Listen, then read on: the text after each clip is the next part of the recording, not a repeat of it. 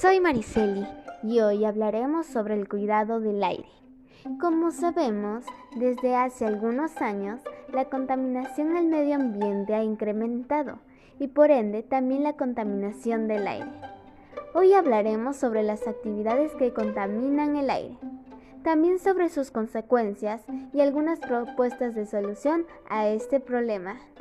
Comencemos.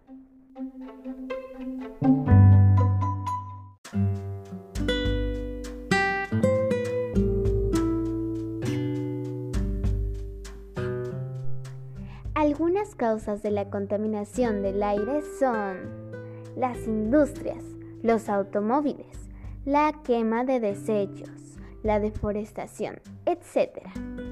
Estas acciones emiten gases que contaminan el aire.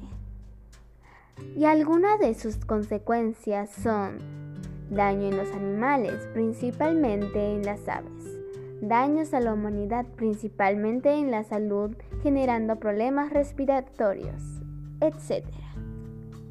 Algunas acciones de solución a este problema son el uso de bicicletas. Podemos reforestar, es decir, plantar árboles, utilizar bolsas y empaques ecológicos, llevar a cabo las tres R's en nuestra vida cotidiana, reducir, reusar y reciclar.